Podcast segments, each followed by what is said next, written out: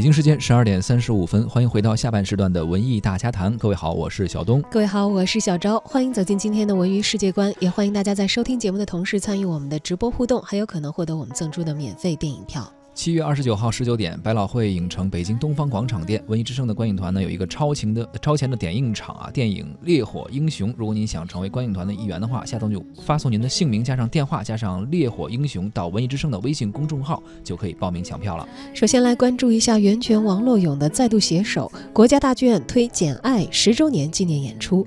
今天开始呢，到八月三号，国家大剧院的话剧《简爱》首演十周年纪念演出亮相。二零一九国家大剧院国际戏剧季，编剧易荣军、导演王小英等原班主创阵容携手黄金搭档袁泉、王洛勇，重现这部历久弥新的百年经典。作为夏洛蒂·勃朗特的同名文学经典，在国内话剧舞台上的首版演绎，国家大剧院版的话剧《简爱》于二零零九年的六月首次首演亮相。原汁原味的诗意文字融合了灵动的舞台语汇，将浓雾中的桑菲尔德庄园重现于观众的眼前，并且以闪回的舞台调度展现了简爱的成长经历以及她与罗切斯特从相遇到相知到相守的曲折爱情故事。而此后呢，话剧《简爱》不仅在国家大剧院热演了数轮啊，场场爆满，还远赴到上海、重庆、宁波、杭州、福州等地进行全国的巡演。在诸多版本的《简爱》与罗切斯特的组合当中呢，尤其以袁泉和王洛勇这一对默契的搭档最合观众的演员。